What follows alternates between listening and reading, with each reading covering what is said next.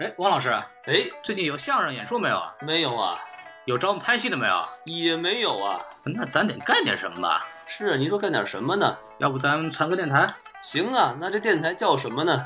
呃，什么电台啊？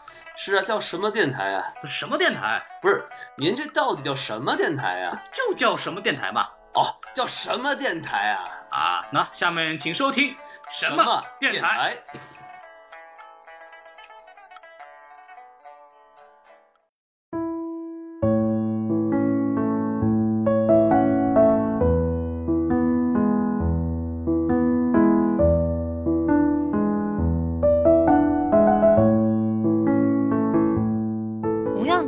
剧电影哈，《夏洛特烦恼》它在电影的制作上就相当的成熟，合理的运用了镜头语言、配乐、剪辑各个方式去完成了这么一个故事，遵循了商业电影的规则。但是《驴得水》就是有一种别扭的感觉。对，导演口口声声说啊，我们想做一个商业电影，我们要做一个所有人都能看懂的电影，他又选择了一种比较生涩的方式去来讲这个故事。我觉得在对于这个电影产业的理解上来说，可能开心麻花团队本身还是要更深一些的。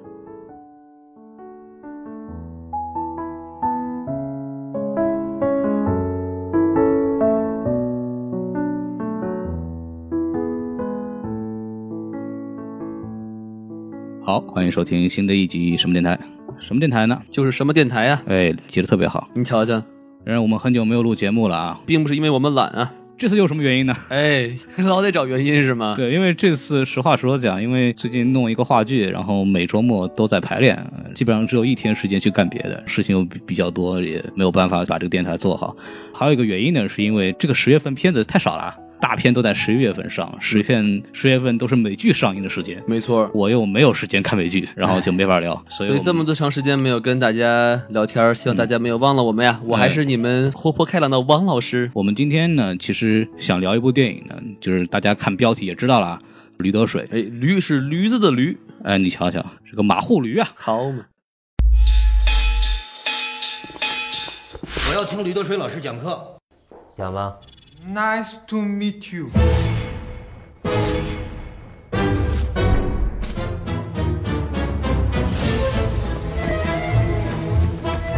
快点洗吧，一会儿来培训呢。别着急。人是动物，驴也是动物。大家有没有问题？有。大点声回答我。有。好，出发。我告你们去。再说一遍。你想咋的？我来说服你。吕老师家世显赫，又留学过英国，我就更觉得此人不简单了。不开除他，我就走。你走吧，这里根本没什么吕德水老师。老子说的是吕德水老师，他就是吕德水老师。Incredible China。电影《驴得水》讲个笑话，你别哭，可能还在上映。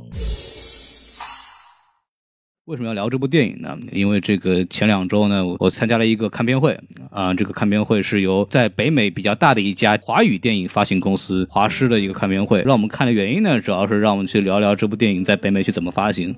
所以呢，这个节目呢，也是我答应他们去做的这一部分。对于是，让我们这期节目变得高端大气上档次。那你瞧瞧。然后我们这期的嘉宾呢，就是广受广大少女爱戴且爱戴广大少男的大道老师。大家好，大家好。大老师突然这个声音这么变，我觉得很吓人啊！怎么了？我声音咋了？开始萌化了，这是为什么？你瞧瞧，因为要爱戴万千少男呀！哎呀，万千少男，赶紧跑啊！哎，别走，别走！太可怕了，暗藏杀机。找大老师来了，因为大老师在看电影方面那个比我们不知道到哪里去了。而且他作为一个女性呢，这部电影其实里边我们后来会聊到，会涉及到很多关于女性本身的这个话题。大老师作为一个。呃，异性代表呢，可以他的意见会比我们呢有更多的想法。合着就如果我是个少男，你就不请我来了是吧？嗯，我们也会请少男来的，只是你不是而已。嗨，你是个少女嘛，对吧？好嘞。对对对，就是你也算个少女嘛，是吧？啊，我也算个少女啊。对对对对对。人家本来就是，扑通扑通跳的少女心啊。对对对对对，沾点酒啊，倍儿脆，嗨一口哎，韭菜这是。照理说，其实这部电影很烂的话，我也不会去聊。但这部电影确实在国内的表现还是非常不错的，豆瓣的表现是八点四分，嘿。然后在票房上呢，内地是七千多万，然后北美也有八万七千的票房。说实话，以商业电影来说是一般的，但是以它的这个成本和它的阵容来讲，还是一个不错的表现。对，你要看这个电影的话，话，就是一些山坡啊、破房子呀，然对后也没有什么明星啊，其实确实成本高不到一看就是五毛钱特效的剧组，但是特效吗？这电影对，它没有特效，但这部电影依然这么表现的很好的话，我觉得还是值得一说的。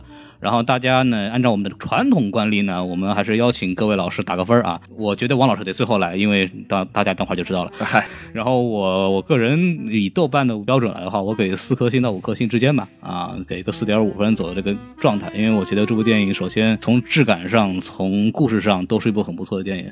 啊，具体内容我们一会儿可以再说。然后大老师继续说。嗯，我打分的话，我可能给个七分吧，三点五颗星。王老师，我要打分的话，我打一个鼠。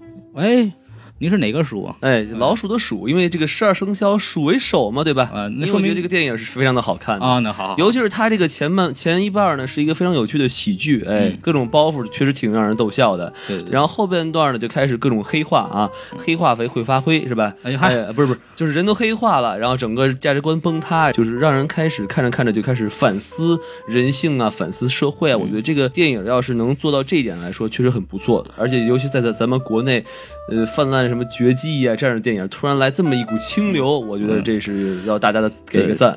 这部电影为什么反响这么大呢？是因为今年的这个国产片，特别是暑假和秋季，就是实在没有什么能看的电影。嗨，绝技呀、致青春二是吧？啊，呃，等，这些片子我都没敢看。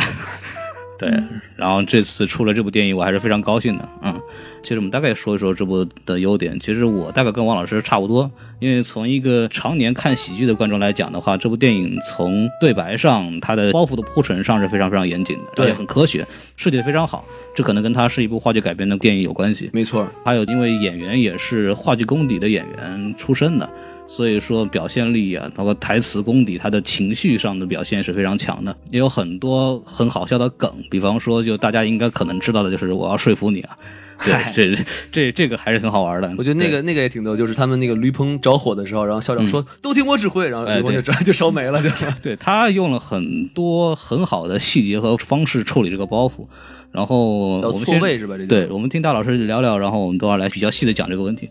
就是像我说的吧，就是我刚刚打了七分嘛，这个电影就是我觉得它是一部挺不错的国产电影，但是打七分的原因呢，也是因为它其实没有我想的那么好吧，嗯可能是、就是因为我去看的时候是。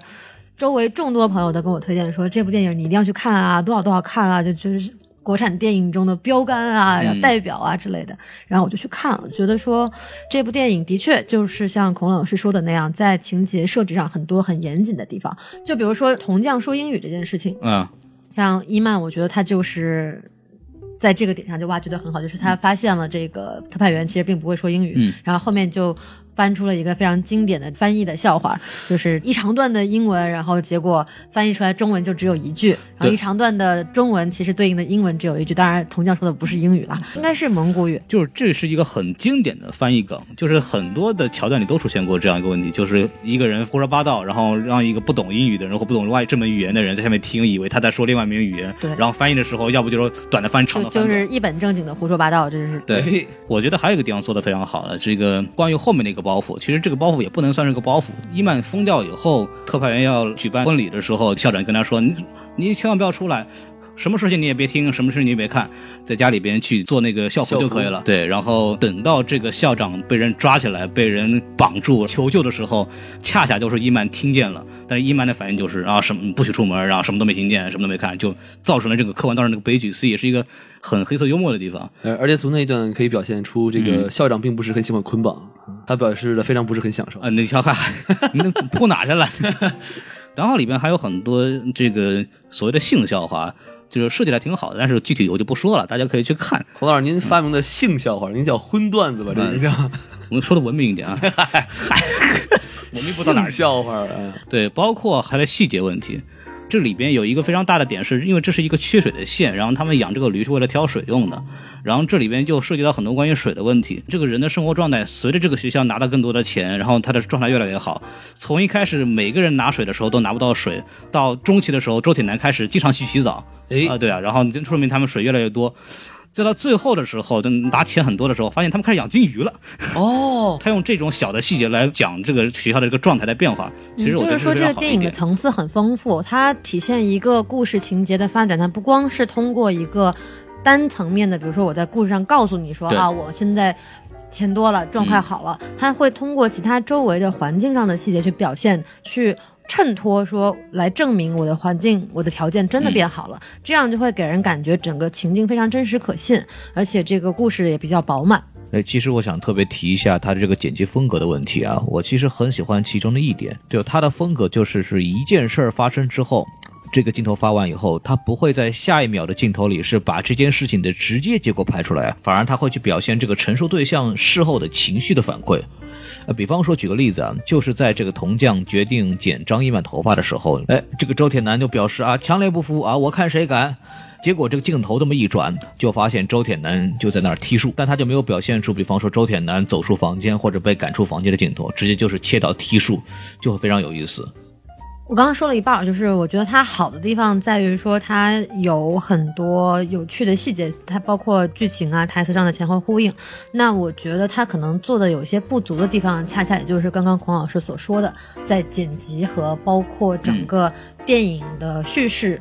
过程当中，他做的可能显得还是青涩了一些。毕竟两位导演也是原话剧的导演，然后也是第一次执导电影嘛。他连短片都没拍过，这两个对，所以说上来就指导这么一个长篇商业电影的话，可能在一些技术程度上来说，还是显得生涩了一些。举个例子，就是刚刚孔老师说这个镜头的剪辑和运用，很多人在评价这部电影的时候提到了一个词儿，叫做话剧感很强。对对对，那这个话剧感很强，体现在哪几个方面呢？就是我看来，可能主要体现在两个方面吧。您说说。第一个方面主要是镜头上，镜头上它的包括布景，大家看过电影的话，应该就会印象很深。它第一个场景就是几个人开会，哎，然后用每个人一句台词的方式把这个人物交代出来，对这个是一个非常典型的话剧开场方式。嗯通过一个一个场景的设置，然后一个群像的描绘，然后设立这么一个人物的形象，然后在剧情随之往下发展。这个东西它本身的处理就很话剧，然后还有一些取景的角度，比如说嗯大部分的取景来自于。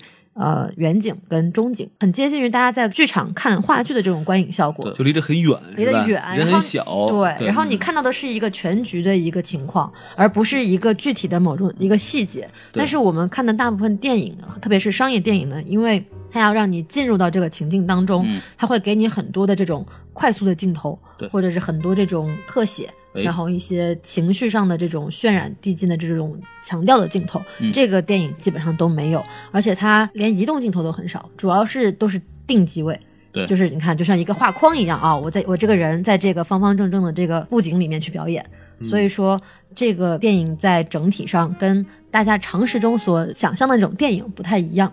就我我比较好奇啊，就是这个是一个缺点吗？还是可以把它看成这个电影的特色？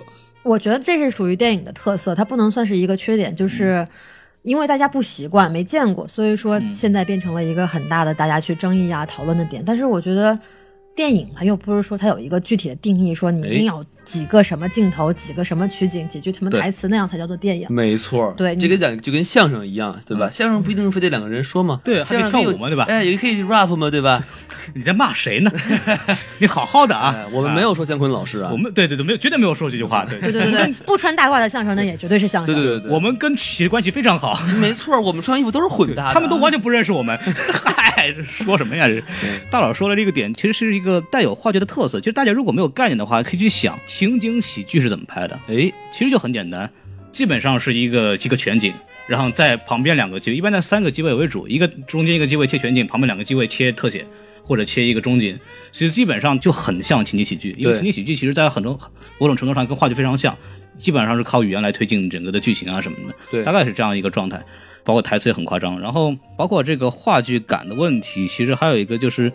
它很多地方是一种有点强化他的这个情感的，比方说我们之前聊过这个孙佳佳，诶，对，然后他就是一个给人感觉就是他在用话剧的方式来演这个角色，包括他后面声嘶力竭的跟这个周铁男喊，特别是在这种特写的情况下，他这个脸的抖动，我觉得都有点过。嗯，对，这个其实也是涉及到刚刚我还没来得及 说的一个点，就是对，你说说。它像话剧的第二个原因，嗯就是说它的整个剧情的推动跟人物的体现，全部是通过人物的表演来体现的。嗯，呃，其他的辅助手段很少，比如说像配乐，对比如说像刚刚提到的剪辑这种所谓能够在电影世界当中实现的这种人物塑造和情感推进的辅助手段，它嗯几乎没有使用，所以它几乎是呈现了演员原汁原味的表演。对这样的话给观众带来一种就是我我在看电影吗？我不在看电影，我在看电影吗？我在看电影，就哎给人这种感觉。就是他没有靠镜头语言和音乐，然后来推动或者渲染，他完全就是靠语言。就完全就是靠语言，就是一种很文本化的一种表达。但是因为他是话剧演员，某种程度也做得很成功。是对，因为毕竟话剧它也没有什么配乐，但它就是可以让观众聚精会神的看下去嘛，对吧？话剧也有配乐，但是就是实际上哦都有有。就是话剧中的配乐，大部分就起到一个转场的作用，就像你在电影中看到那个留声机放出来的音乐，嗯，大部分时候就是一个转场或者是一个过渡，然后很短的时间它就没有了。包括还有一点特别像话剧的一点，就是它的转场。刚说的主战场问题，就经常就是我明显能感觉到这个地方话剧是应该换幕的，哦，对，然后他用一个空镜头，所谓比方说里边有很多的就是那种大色块的这个蓝色，然后一根树，校长在那儿站在那儿，然后突然在那儿沉思，这就是一段很明显的就开始换换镜头的感觉，哦就知道他进行下一步过程了。哦，所以他有的时候会给那个就是神庙里面那个神位一个特写嘛，是吧？就是为了换镜头，对吧？呃，主要是那，我觉得主要是那个他几个大色块的这个镜头，比方说刚刚我说的就是校长在那儿沉思，或者我觉得一段是蓝的，一段是红的，就感就是那就是那种状态，就是一看这儿就是要转场了，而且他很好玩，他是那种经常是之前是一个很静景的在快速运动的一个一个状态，突然就一下子沉寂了。然后一个空的在那儿，所以我觉得这个还挺好玩的。嗯，对，有点像我在那时候看那个《月月升王国》的时候，就是一个小孩跳水，一开始给的是个他跳进湖里的这个近景镜头，然后一跳进去以后，突然是一个整个湖面的这个镜头，就一一扑通一声，然后这个效果还很好玩的。就是一个相对静止的这种观影体验，就包括这电影我没有看过话剧啊，但是我猜这个话剧是一个两幕式的这么一个话剧，嗯，因为很明显的分割点就是两年前和两年后，嗯也就是说刚刚王老师提的人物的喜。整个电影的喜剧的前半部分和黑化了的后半部分，嗯这个应该是很典型的一个切割。通过一个时间和空间上的变化，就让大家自然而然的发现说，啊，人物已经发生了改非常变。简单，而且而且在它两幕的这个开头，嗯它的场景跟人物对白几乎都是一样的。对像第一幕开始的时候，就是大家开会，然后讲这个驴得水老师的经费使用状况，嗯然后怎么怎么样凄惨啊，怎么怎么样，然后没钱，然后引发了这个第一段故事。然后第二段故事的开场也是大家。开会，然后来讲嗯驴得老师老师的这个资经费使用状况，然后这个时候反而是有钱了的，所以说这种结构上的对应也是非常话剧的一种体现。但是它就会有一些小小的变化，就是在第二幕的时候，哎，那个有人穿上了裘皮大衣，对吧？对然后里面的桌子收拾的干干净净。对对对，它出现了各种各样不一样的摆设，就是刚刚说的嘛，你通过环境各种各样的细节去体现这个鱼缸啊什么东西的。对，嗯然后就显得很层次很丰富。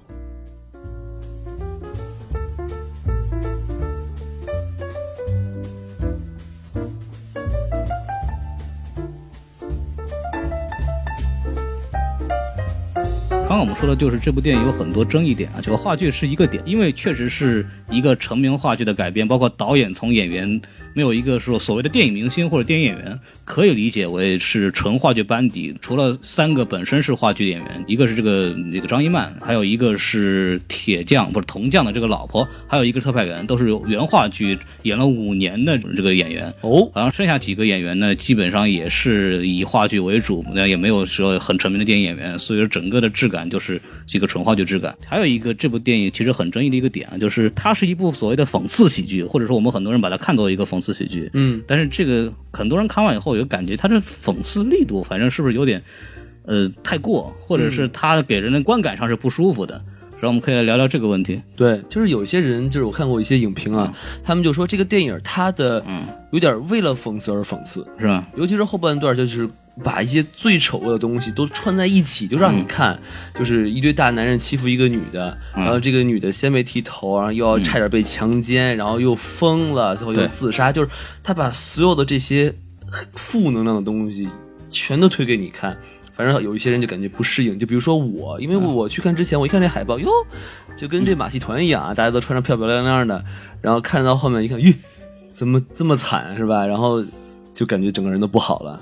嗯，我觉得这电影它应该不管不论是话剧原原话剧本身的故事剧情，还是这电影，它的目的就是让人感受到，就是说一种变化，就是人在一种极端条件下，然后得到了一些就是什么样的利益之后，刺激一些刺激之后，然后会。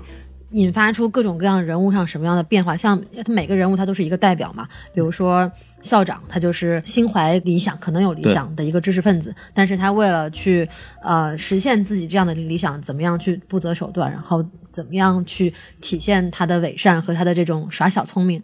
然后张一曼呢，就是他怎么样的去，其实张一曼这个人，他倒不是说他伪善。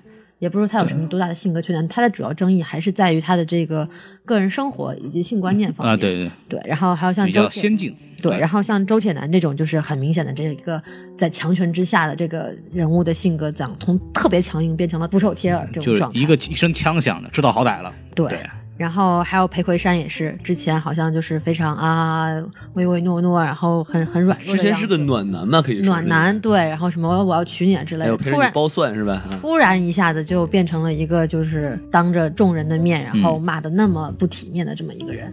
然后包括所谓的人物形象最正面的这个孙佳，哎，他怎么样宣扬自己说不行，我不能跟你们一样一起骗人，到最后还是在一些不得已的选择的情况下，还是选择了就演这出戏。对所以说就是一个很精确并且深刻的一个人人性的刻画和描写。反正我反正大老师，你刚才说就是孙孙佳佳最后参加了这个婚礼那一幕，嗯我看到他说啊，我是那个驴得水的呃未婚妻未婚妻，我当时心就整个就凉了，嗯，就是对你你是你是看到这儿凉的，啊。我是看到周铁男跪下那一刻彻底凉了。之前整个的，因为孙佳佳其实他相对来说是一个在外面的一个角色，他就是偶尔进来一下，他是最少受影响的一个角色。但是这个其他人是一直在这个矛盾里头去的。之前一直到枪响那一刻，周铁男都是坚持的死硬派，哎时刻准备把这个事情给揭发出去。血性男儿，，当他那一下跪之前，我一直对这个剧情是抱有希望的。哎我认为他可能会以以一个较好的方式来结结束这个问题。直到他跪下那一刻，我就心彻底的凉了。我对这个剧情已经，他的正面已经没有任何想法了。就哭的鼻涕都流出来了。我就没哭，但是我这这样看完以后，这个人就不想我我说我说周铁男不是您，不是啊，您，您想多了。哭不了这个啊。啊，对对，我是看到孙佳佳这个姑娘一直很正面，一直很就是从不屈服哈。嗯，用句说好听点，一看就是共产党啊，是吧？嗨，但是到后面都就都屈服了，我就觉得很很难过。对，但是我觉得这个恰好也是这个剧它深刻的地方吧，可能就是说。因为这些人的做出的选择，不见得说他们是主动的说，我就是要屈服，我就是要怎么样，嗯而是在一些呃各种各样的因素夹杂一下，比如说他个人的情感因素也好，个人的理想也好，包括一些时代的背景的因素也好，各种各样的原因促成了这么一个最终的结果，嗯会让人去思考除了个人以外更多的问题。像很多人提到了学校代表、知识分子，对。然后特派员的这个背后的象征就是政府权力和国家机器，然后铜匠所代表的就是嗯。基层的普通农民。农民阶级，农民阶级，然后这三股力量其实恰好也是在中国近代发展的过程当中嗯。最主要的三个力量，不断的去推涌着这个中国近代史的发展。这个非常有趣，就是它放在了一个很特定的历史环境之下，就是一九四二年。嗯，的这个环境，而且大家可以看到它的背景是设立在了西北的一个农村，对然后还有窑洞这样的东西。而且去的人还会有高原反应。嗯，对，然后呢，孙家也是去了延安，所以说在这样子一个时代背景之下，还有包括剧中稍微少量的提到了党国的关系，就比如说我大儿子去延安什么，我是不支持的之类之类，这样我跟大家划清界限。对哎，，然后就是在偏远山区进行教育工作的这些人，然后嗯国民政府对于他们的这个资金支持的力度，对还有包括跟美国人、跟外国资本家的这种关系，对都是一个很有趣的可以去思考的点，是一个时代的缩影。对，嗯，其实我们参加看片会看完以后，其实有人说了，就是从看完这部电影就看到了一个中国近代的发展史。嗨，对对，而且农民阶级要翻了身是吗？翻身做主人，当家做主嘛。我看的时候没看那么大，因为我特别不愿意把一部电影搞得特别大。对其实我在里边看的很大的一个点是教育问题。其实里边核心点就是，这是一帮老师是来实现教育理想的，他就是来解决这个所谓农民小孩的贪若愚私问题。哎，但是呢，你会发现，其实每一个人本身人就没有做到真正的所谓的解决这个问题，反而他们来去做这个教育，然后他们通过这个铜匠，首先去骗他，让他就范来来给他们当演老师。这个演完以后，剧情就是说两个月，这两个月之间其实有个很重要的一点就是。孙家里边交代说，这两个月我一直在教他，哎，然后校长包括在他走之前也给他几本书，有教无类，好好念书是吧？会有前途的。结果当这个铜匠最后两个月之后出现的时候，恰恰成为了这个这个故事的反面。他们从想把这个人所谓去掉贪欲若私，这个铜匠反而就是表现出来是一种极端的反过来的一个状态。对，他是反而是把这个人性的这个四个恶的面彻底的表现出来了。所以我们就考虑到这个问题，就怎么做这个教育？他们的教育理想跟他们的教育结果是截然相反的概念，所以这是一个很大的讽刺点。对，嗯关键他也没有说孙佳佳到底是怎么教育铜匠，能把他教育成这个样子。电影我觉得有个问题在于这里，就是他怎么教育的我没搞明白。哎，就为什么他教育完以后成这个样子，让我觉得就很很神奇。就我明白他的讽刺点，就是他想把这个人通过人物的变化来讽刺这个教育，但是孙佳佳教育的为什么会成这样？我觉得，我觉得这个倒是不是说他是因为被教育了之后，所以才体现出来这些人性的丑恶面，而是在他作为一个极度在家没有自尊、在家没有人权、没有没有尊严的这么一个人，嗯然后突然之间受到了嗯万众的追捧，就是说特派员也需要他。美国教育家也需要他，嗯然后这帮老师也需要他，他成为了一个万人瞩目的核心之后，他对自己的这个自身的定位嗯已经失去了方向。他他觉得我仿佛就是老子是天王老子一般，我想让你干嘛你就干嘛，我想让你剪头发就剪头发，我想让你扒衣服你就扒衣服。他是这种他就是小人得志呗。属于对属于一种人性自身跟这个教育，我觉得还真是没多大关系。哎，但是这件事情细思极恐啊！你想想，一个即将要去延安的小姑娘，嗯给一个农民讲了两个月的课，她就变成这个样了，这说明什么问题呢？哎呀，哎呀，我我在想的我就不要是这个问题深入下去了。哎呵，我在想着这个问题啊，就是它一定跟教育是有关系的，就是就是说他这这个人的这个本性本来是有的，只不过是他通过教育以后，反而是他意识到他可以这么干，他聪明了。读书可以使人明智啊！一一读书太聪明了。因为说真的，就很多我们在做教育的时候，我们教了人什么东西？我们到底在教别人什么东西？教别人知识，但我们是不是真的教人怎么做人了？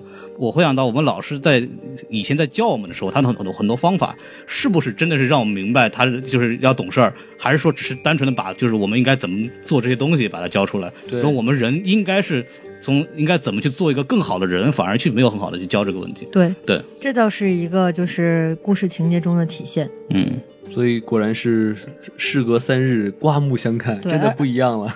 而且我有一个小小细节，我想提，就是说，你说说，呃，特别小的一个细节哈，就是哎。在这个全电影全程当中，嗯。所有人做这个事情的出发的动机都是说，我们要把这个学校维持下去，对。要继续给农民的孩子，给这些山里的孩子们做教育。但是呢，全程没有一个学生出现，哎，这不放假吗？就他他总是两个月两个月。你再放假就是一直在放假，他没有任何的场景来交代说，嗯，而且他第二幕嘛，第二幕说的就是说报名的学生有一百五十多个人，对，嗯，但是他到这里他也没有交代任何就是有学生出现的这个场景，所以说嗯我觉得这个一方面可能是就是说这个时间长度，包括这个剧情浓度，可能不能够把这个人物和学生体现出来。嗯，另外一方面，我想多了，不知道是不是？那你说说我觉得，他可能是有意的，就是忽略掉了嗯实际存在的学生的这个情节，然后用这种本身应该是主体的学生的主体的缺失去对应他所要体现的这种一种讽刺。就是他们并没有真正做他们应该要做的事情。对他们可能就是真的一个口号只是一个口号，只是搭了这么一个空壳子而已，并没有真正的去实现他们所说的那些东西，所以这又是另外一种层面的讽刺。对，然后我还想到一个问题，就是因为它是个讽刺喜剧，照理说它有个讽刺对象，比如说导演的说法，我看了，他说是想讽刺，就是这个这个知识分子啊，面对这个刺激和利益的时候，他的底线到底在哪里？哦，或者说知识分子他到底是不是应该为了一个理想来做这个事情来？他要讽刺的是这个问题。嗯，但是我的看法是啊，就是感觉这部剧特别刻意的用了很多符号化符号化的这个角色，但是给人的感觉是不真实。嗯，因为他太像戏台上的人物了，感觉就是从这个人物的表现都特别的荒诞。因为讽刺，我觉得最大的这个点还是在于说，让我们能深切的感受到就我们身边有这样的人，或者这个人非常真实，嗯然后我们会有一种从自己出发的一种感受，这个反而是一种以一种特别荒诞的这种形式把它表现出来，我们反而没这感觉。我认为你就他就是预设了一个角度，来我我这个电影就是来讽刺这些这些弱点的人。那我们看完哦，我知道他们确实有明显的缺缺点，他们确实该被讽刺。完了，那这个东西对我们人本身有多大的意义？我觉得没有多大的意义。对对对，我觉得我特别同意孔老师说的这一点，就是说，呃，作为一个讽刺剧，它的目的是说，嗯，我要把这些东西揭露出来给你看，然后我要去嘲笑这些呃弱点也好，嘲笑你这些东西也好，但是就是说，它让人没有情感代入感。嗯就是孔老师说，他为了讽刺而讽刺，他为了我竖了这么一个靶子。然后我告诉你，这个靶子叫做自私，这个靶子叫做贪婪，对。这个靶子叫做愚昧，然后我就朝这个靶子啪啪啪啪使劲开枪，这样的就让人感觉反我是一个第三者的状态的去观看一场戏，并不是说我去把我自己带入到情境当中说，啊，如果我在这个情境当中，我会去怎么去做，没有让人引发这种自身的思考。我觉得这种东西吧，反正在我们生活中也很常见了，就是为了抨击而抨击，为了打击而打击的事情屡见不鲜。这种东西就是一个逻辑上的一个错误吧。就是自己很嗨，自己很嗨自己认为他自圆其说完了以后，我们对其实看着没什么感觉。没错，这种东西对就在逻辑上就叫做稻草人谬误嘛，就是你自己竖了一个稻草人，然后自己朝他嗯，射箭。但我觉得还是会有粉丝的吧，反正毕竟是我，我就会去想，因为首先我不知道他的这个目标是知识分子啊，嗯，我是觉得他在讽刺些人性，就比如说人在这个金钱的诱惑下，对吧，在强权的这种压迫下，你会不会放弃你的底线？我觉得这是一个值得讨论的问题。嗯。就比如说剧里面的所有的成年人，他全对包包括孙佳佳以外，所有人都放弃了自己的底线，嗯。有的人疯了，有的人就是成了一个懦夫，嗯。对，成了相反的人，所以我觉得这，我觉得这可以是有我我我看了一些影评啊，啊有些人是往中国人身上套的，说啊嗯，这是我们中国人的劣根性，如何如何如何如何。我觉得这是一个大家都是这样的，对不对？就是人就是这么脆弱的一个动物。这就是人性嘛。对我觉得就是，就我的意思就是，很多他是不是值得讽刺都是个问题。嗯，就是你想想看，我作为一个任何一个人啊，一个是枪指着我脑袋，帮打一枪，我是没死，我是人都会那样啊，对对吧？说实话，就是我觉得这个东西完全可以理解，而且人活在这个世界上嗯，他就会有有一个梦想，然后来就相当于一种虚荣心，说哎，我有一个梦想，我为这个而活。但是实际上，你一遇到这种威逼利诱，你就马上就放弃。对，讽刺剧它不光就是说我要，就是说你这样做是不对的，我才要讽刺你。对，讽刺的意思就是说，你可能本身意识不到你有这样的问题，嗯就是你可能大家平时生活中就是三点一线，然后忙忙碌碌，你不会想到说自己在某种特定的情境下会怎么样，而是戏剧以这种极端的方式，一个，极端的情景设置，把这东西展现出来给你看了，就是说你在这种情况下有可能会是这个样子，那么你会不会？如果当你真的遇到这样的情况，你会不会选择成为这样的人？哎，对，所以我觉得他在这方面其实是做到了一定的效果的。对对就是，但是我的基本概念是这样，就是我认为人性做这个做他的那些选择非常合理，嗯，那我也完全理解他为什么会这么做。那对我来说，这个东西没有教育意义，或者他没有一个讽刺的意义，而且我也那。我只能说，孔老师这个你思想觉悟比较高啊。你是在骂我是吧？没有经不起考验呀，孔老师。不，我是非常理解人做一些呃，在面对很多环境下做的一些妥协和那个。可是这些老师上课的时候都没有教给我们呀。哎呀，跳到这个点，就是就我特别想聊的一个问题，就是它里面说的是知识分子，所谓的知识分子的固定观念，我们抱有理想，不计任何报酬或者得失，我们为了要完成这个东西，我们有崇高的道德观念。那这个东西真的就是知识分子应该有的这个角度，或者说什么叫知识分子，我觉得都是可以商榷的。追本溯源的话，我们怎么去定义知识分子？最早以前可能是我们从儒家角度来讲，孔子那是最大的知识分子了，对吧？如果我们就硬要这么说的话，哎，但是孔子是从来不是教育说你一定要有极高的道德情操，然后你做什么事情一定要铁骨铮铮，然后一定要非常有原则，一定不能去那个什么做任何的屈服或者是权变。孔子是是告诉你应该怎么做这些事情的，他是告诉你应该去权变，你应该在面对极端情况下你要做出些选择，两害取其轻，为了最终的目的要做一些呃技巧上的东西。然后我们慢慢的这个中国的社会。经过一些所谓的学术的一些变化和那些精神的变化，包括从后面从那个宋朝的理学开始，慢慢的这个定义官员或者定义文人或者定义这种所谓知识分子的概念发生了扭曲。我们就认为知识分子，我们就念过书的人就应该就是铁骨铮铮、铁板一块，怎么也不能动。你稍微屈服一下，你就不是人了。我们反而把这个知识分子的这个东西给异化了。我反而认为这些人在那个情况下做出的选择都是相对合理的。一帮知识分子在毫无后台、毫无力量的情况下，他理应去做一些适当的变化来迎合他想达到的目标。所谓的来讽刺知识分子，我认为知识分子本来就不应该是这样。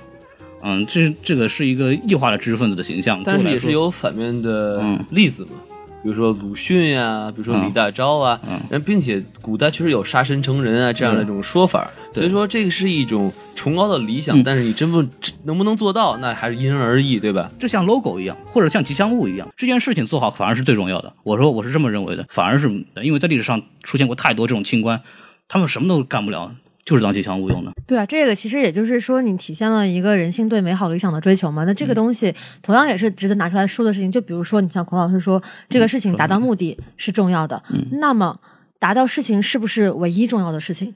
我们的社会生活当中，是不是还是要拥有这样的一些基本的道德观念，还要去追求一些崇高的道德理想？有这么一些道德标杆的人物在那里，让我们去说、去学习、去标榜，而不是说我们只看结果，嗯只重实用主义这一点。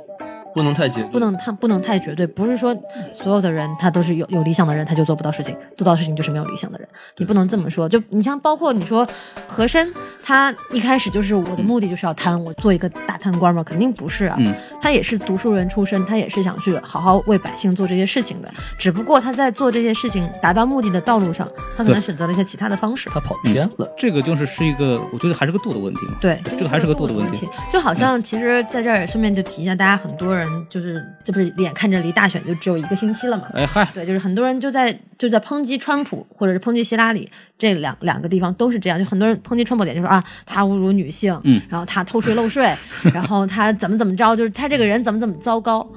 可是他这个人糟糕，跟他能不能成为一个合格的政治家之间并没有多大的联系。像大家很熟悉的管仲，去在齐国进行管仲变法的这个人，哎，但他依然也是一个很糟糕的人，他逃兵役，然后偷税漏税，嗯甚至开这种国营妓院，对对不对？但是他依然让齐国变成了当时最富强的国家。没错那大家在历史上依然还是会尊敬他，依然还是会去说后人要去学习他的这些东西。嗯所以说，在这个地方上，人的道德品质跟人的这个实践能力对之间。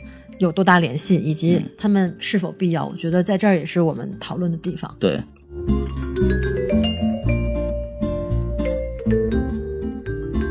我之前看了一篇文章，就是讲这个希拉里所谓的泄露邮件啊，或者干嘛，或者就是说里面就讲到希拉里这个道德品质是有问题的，哦，对吧？就是你你你那个你骗人，对待工作如此的不严肃，是吧？是你泄露国家机密，里边这个标题就很好玩，说希拉里愚蠢骗人，他的道德不高尚，但是川普侮辱女人呢、嗨，对，它是一种反讽的手段。说到这个女人这个话题啊，很多的影评在讨论，它里边体现出了一个很深的所谓的这个女权思维的这个压榨的这个问题。哎，我们会看到这部电影到后来真正留下来的人物就是三个男性角色。其实你说他们损失了什么东西？他们没有损失什么东西，反而这个女性角色受到的苦是最大的。然后很多人就会说，这部电影其实在一定程度上体现这个女权或者女性相对的历史环境里受到的压制，包括对张艺曼的这个所谓的性解放的这些看法。然后我们可以聊聊这个问题。哎，正好我们大老师也算是个女生嘛，对吧？啊，大老师是个女性呢。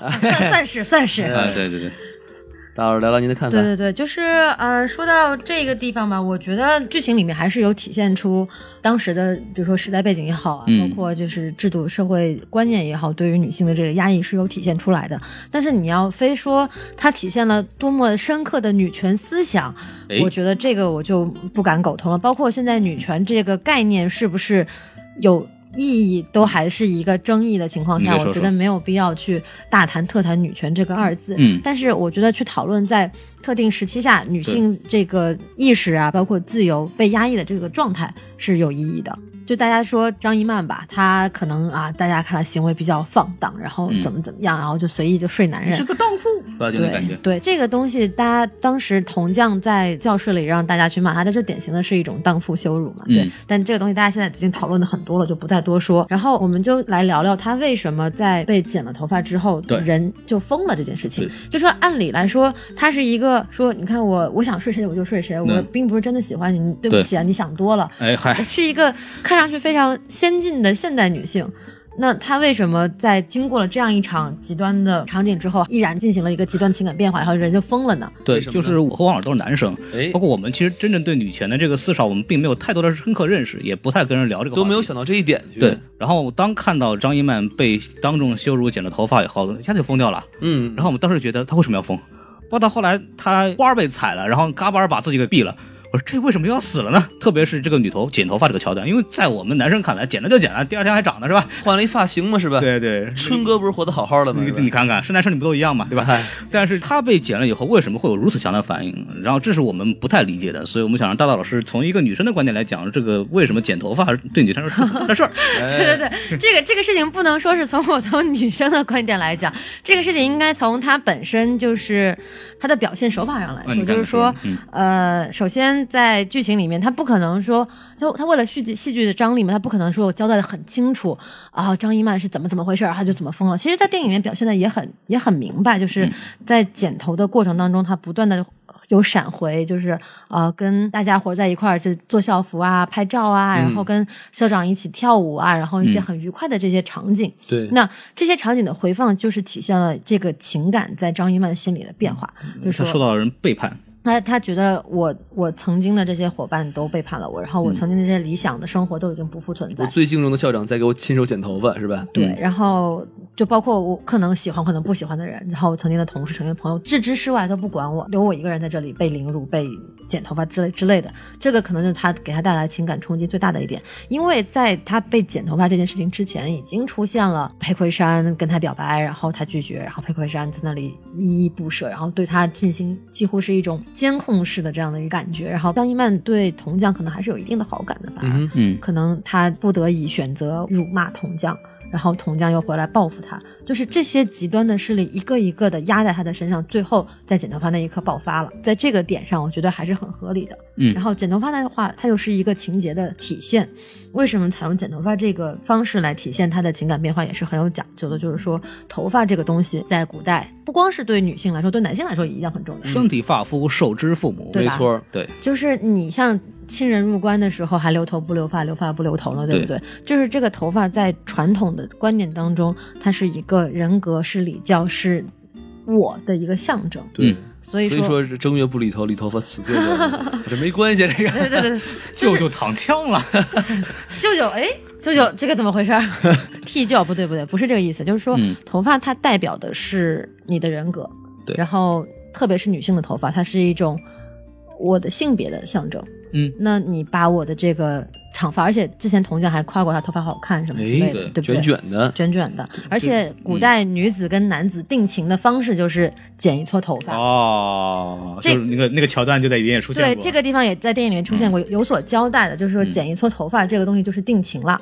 所以说，头发它有很丰富的象征内涵。那么，你把这个三千烦恼丝一垮，剪刀就剪了，啊，那他自然而然受不了这样的心理上跟生理上的双重冲击，那他自然就疯了呀。在文本的意义上，还有包括在一些镜头语言啊，包括情节的寓意上，它嗯都是一个带有一些文化内涵的比喻吧。其实我们想到就是为什么我们出家要剃头，就说明你在尘世间的身份没有了，哦，对你已经不是一个人了，你已经已经完全你就是佛祖人了跳出三界外，不在五行中。但是问题是佛祖的人了。他只是剃头发，但他没有剃胸毛，等等等等等等，这就很奇怪了，对不对？王老师，你现在看到这个镜头是吧？他能有胸毛吗？说不定有呢，是吧？嗨，哎，其实我觉得有一点我人送外号赛李逵，哎得，有一点我在反思一个问题啊，嗯。就是说，呃，就是一切事情发生之后，哎。首先是说服嘛，是吧？对，张一曼跟 哎张一曼说服了铜匠。哎，其实你要从这件上来说呢，就是张一曼是小三，是吧？然后呢，这个呃，铜匠是个渣男，嗯，然后呢，但是到最后来说，受到受骂的、受辱的、受欺负的，最后只有那个。死的只有一个张一曼，铜匠怎么样？好的很，是吧？对对，所以说这个好敌恨，对，好敌恨是吧？嗯对。所以这个东西你你就会去想，就是说一个巴掌拍不响，就跟现在是一样的，嗯对吧？女生呃跟一个有有有夫之妇在一块儿，这叫什么小三？就大家都去骂。男的呢，花花公子是吧？这这人有点花，就就很对，就轻描淡写就过去了。嗯这个东西就是我这也是们刚刚男女不平等的一个男女不平等的体验，那个点而且就是这个东西，它就是一个。呃，去批判的点吧，这就是孔老师之前提到的，说什么所谓的女性被压榨啊之类的，都是通过这样的一些在同一件事情上得到的不平等的待遇，嗯来体现的。其实我特别想对这个话题说的一个点，就是我们之前很多影评在聊的时候，就是纯在聊，就她作为一个女性性征，和她头发被剪，嗯然后她的这个所谓的自由的这种对性的追求的一种被人的看不起或者是那种压制。张一曼是一个唯一的受害者，或者她是一个纯粹的受害者的角度来说这个东西，但是我的角度会不太一样。我认为张一曼这在这方面是很有责任的。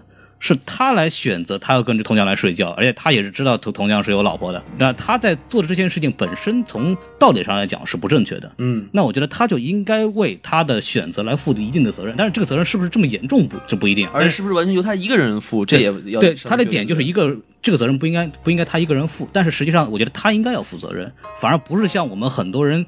外面网上看法说，他是个白莲花，就怎么叫不能被欺负啊？怎么怎么着？对这也是不对的。不能把张一曼这个形象圣母化，因为她本来就不是一个圣母，她就是一个很真实的人。嗯，我觉得很多影评去强调她追求自由、追求这个解放的这个意识，也不是说把她捧成白莲花、捧成圣母，而是说她在这个这一方面是一个很难得的一个真实的存在。嗯、她是忠于自己的，她并没有说我我我要。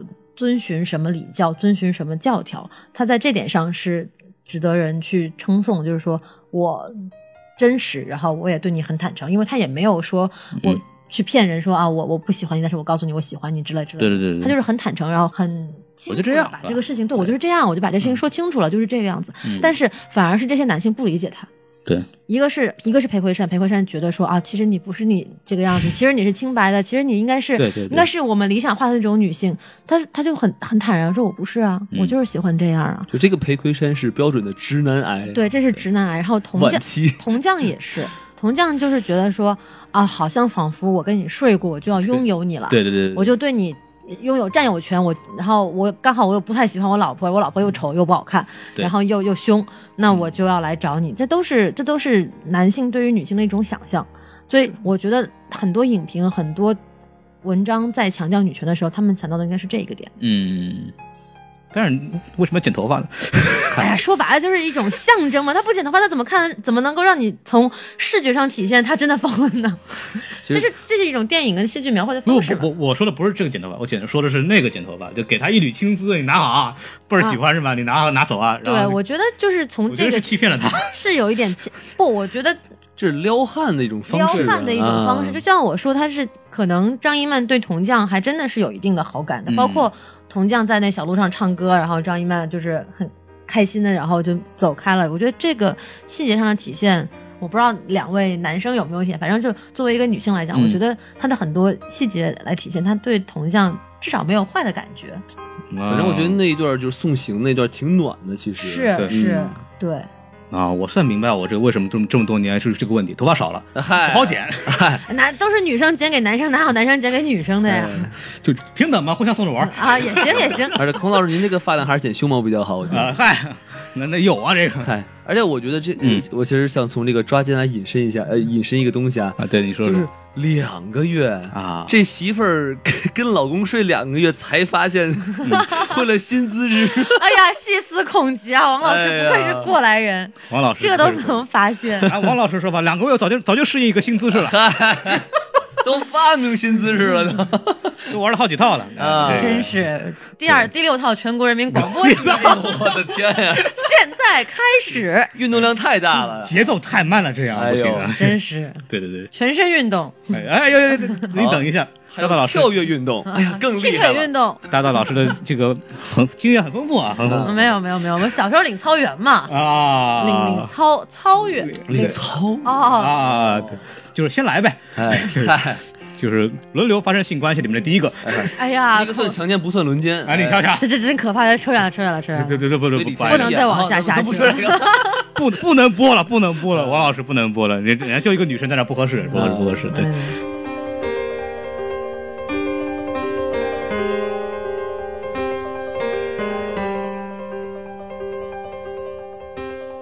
这个其实聊的差不多了，然后我们其实想聊聊下一个问题。驴得水是一个最近其实比较多的一个热点，就是我们现在说 IP 改编嘛，就小剧场话剧的改编，其实也是现在一个很热的点。没错，开心麻花最早的那个《夏洛特烦恼》票房表现也是非常好，嗯，它也是原班的话剧人马去做的，然后也是一个原版的话剧的作品。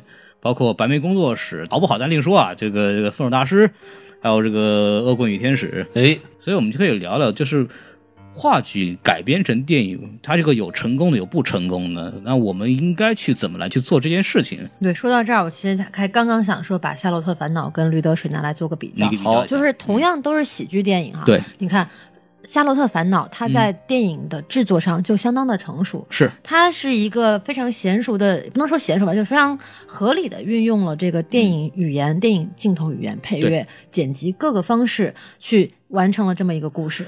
嗯，他是尊重了电影电影工业的这么一个规则，他遵循了商业电影的规则。但是《驴得水》就是有一种别扭的感觉，对，就是导演口口声声说啊，我们想做一个商业电影，我们要做一个所有人都能看懂的电影，对但是他又选择了一种比较生涩的方式，嗯，去来讲这个故事。我觉得在对于这个电影产业的理解上来说，可能开心麻花团队本身还是要更深一些的，这也是为什么。呃，开心麻花可能选择投资这样一部电影的一个原因。嗯，我是这样看的，就是其实这个电影给我们很大的错觉，就是因为我们知道这部电影就是开心麻花出品的，对所以我们在看这部电影的时候，我们会想当然的认为它可能又是一部类似于《夏洛特》这样的剧，因为它还是一个所谓的喜剧舞台喜剧嘛。然后，但是看完以后，它其实给我们的感觉是很不一样的。。对，然后，《夏洛特烦恼》为什么会是现在这个样子？这跟它本身题材是有关系的，它就是一个爆笑纯喜喜剧它的定位就是个纯喜剧。嗯，它是非常容易做出这种喜剧的商业化的这个一个做法的，反而这个《驴得水》，其实你要真把它改成一部合适电影，也是一个很大的难度。对，对也比较难，因为它本身这个矛盾比较极端，对然后人物设置、人物性格的转变也都比较极端，它整个就是一个荒诞讽刺的感觉。那对把这个东西变成一个可能让人在尺度上比较容易接受的电影作品，可能还是有一定难度。但是我觉得在荒诞作品上还是有很多很优秀的电影先例的呀，像比如说像。昆汀很多作品，它就是属于那种有点暴力，然后加荒诞的这种感觉，嗯比如说低俗小说，它也是一种几幕式的这种叙事方式。就是虽然第一章、第二章、对，虽然它是非线性的叙事，但是它也是这种就是几幕的这种叙事方式，但它给人的感觉就是很合理、很真实，然后你能够带入到这个情境当中去。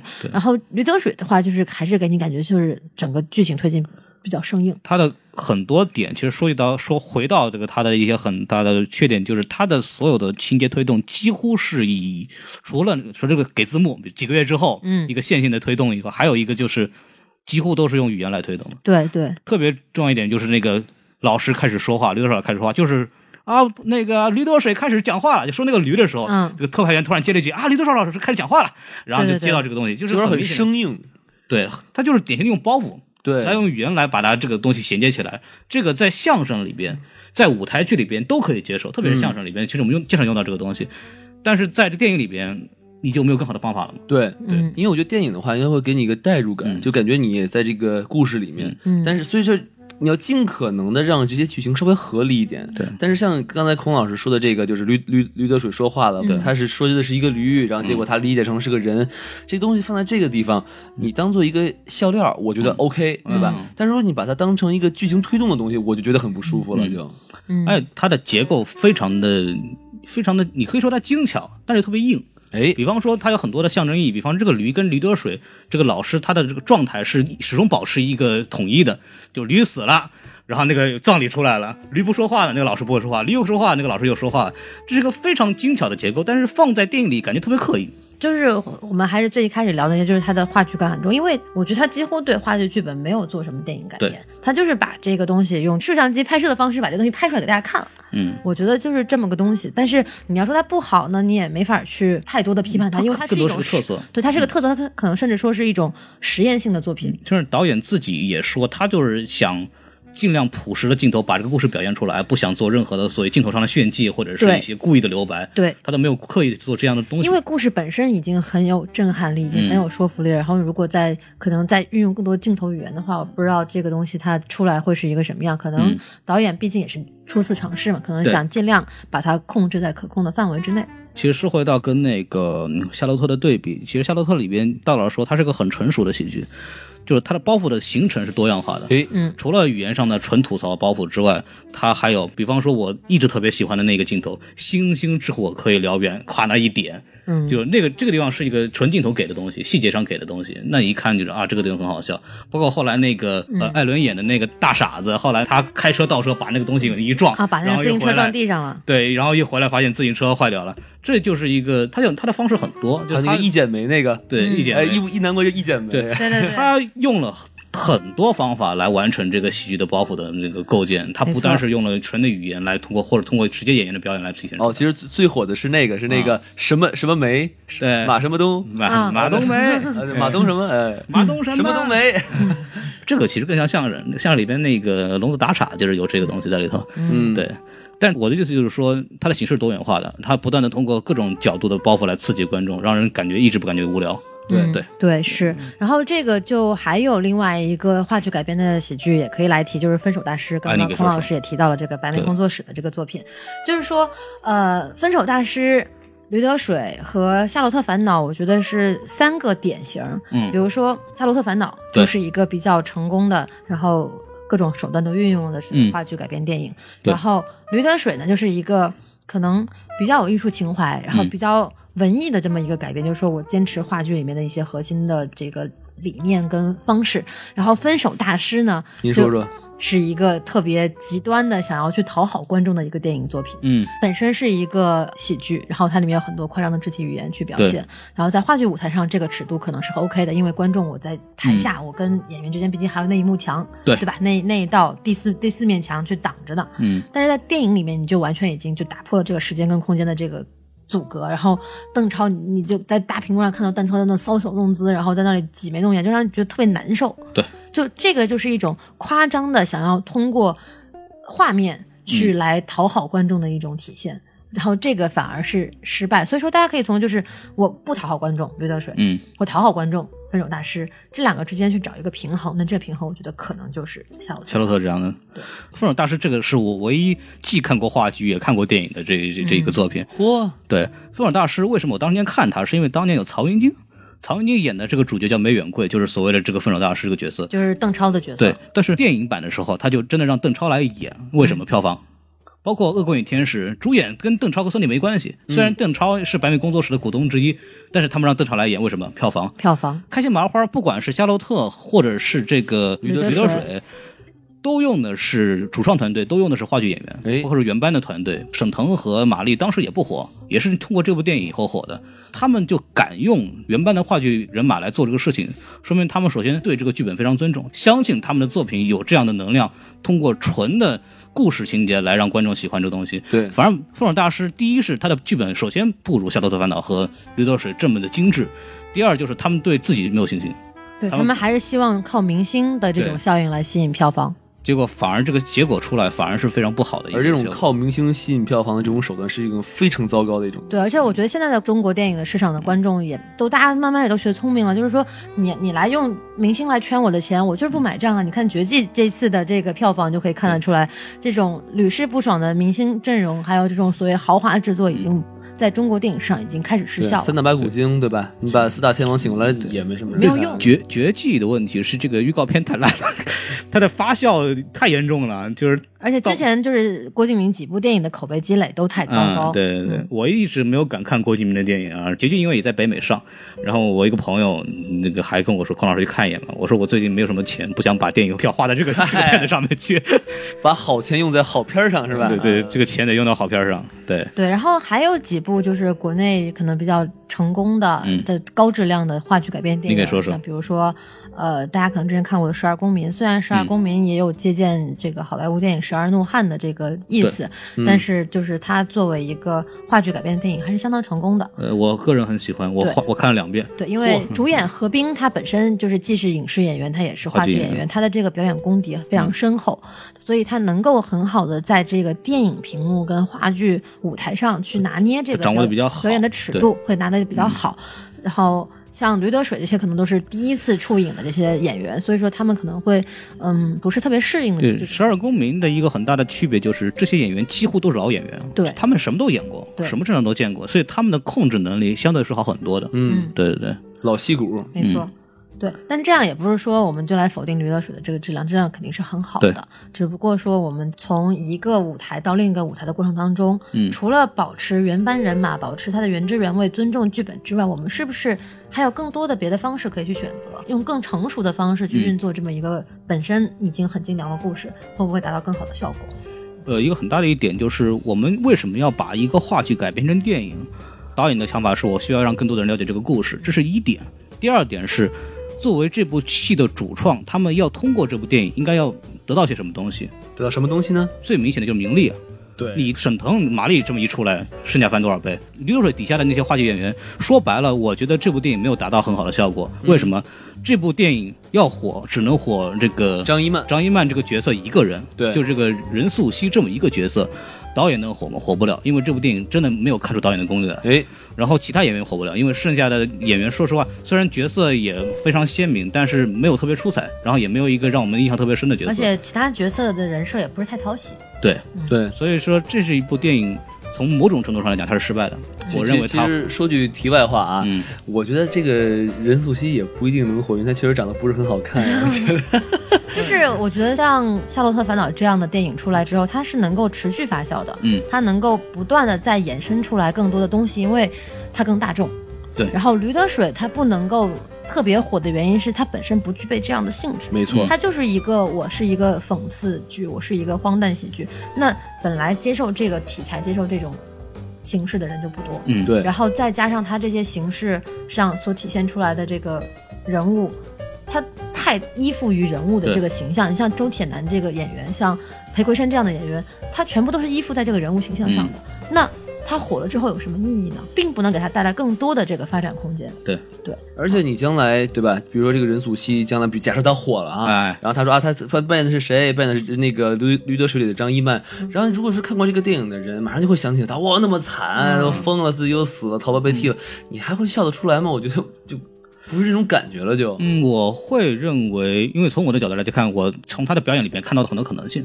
他能演很多东西，他能演喜剧，他能演悲情的剧，对。所以我认为他的可能性是很大的。嗯对，所以因为我认为他因为张一曼这个角色是立体的，这个张一曼角色她的性格有很多面，她有可爱的一面，她有天真的一面，她有呃，我们就算这么说吧，她有放荡的一面，对她也有她这个很有风情的一面在风风情的一面，她也有崩溃的一面，智慧的一面也有，智慧的一面，她情商很高，我觉得张一曼这个角色情商非常高，然后所以说 Good morning，所以人们会很喜欢这角色，因为他是立体的，嗯他让你能够感觉到我能理解这个人。对但是其他他的人物，就像我们之前说的很脸谱化，你像校长就是一味的我要圆谎，但都你都不知道他为什么要圆这个谎，明明有还有更好的解决方案，他就不愿意选，他就非得要圆这个谎。而且你会发现一个问题，结尾的时候，校长说啊，这个没什么事儿啊，我们还这个学校继续开，就给了我们几个处分。我说你早干嘛去了？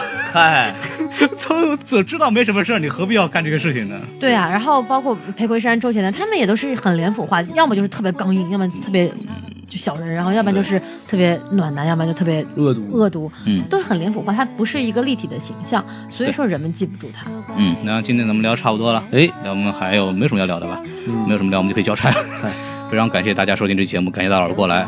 然后大家如果这个看完这部电影呢，我们推荐大家去看啊，因为可能还没有下档，北美这边还有一周时间。然后我不知道国内会放到什么时候。看完以后对这个东西有什么想法或者什么的，请欢迎跟我们去互动留言，在我们节目下留言，也可以去加我们的公众号。反正还没有看这部电影的这个听众朋友们，反正现在应该有一个期许了嘛。哎所以反正你们看的时候，就是嗯看看我们说的到底对不对，是吧？哎，对不对？如果被剧透了的话，那实在是对不住了。对，如果不对也可以不要骂我们，对吧？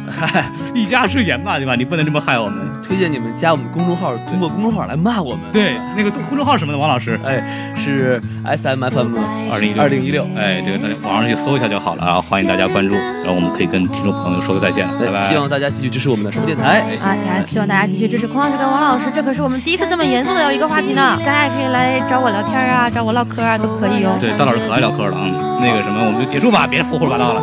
行，啊，就这样了，好，再见，拜拜拜。你在何方？眼看天亮，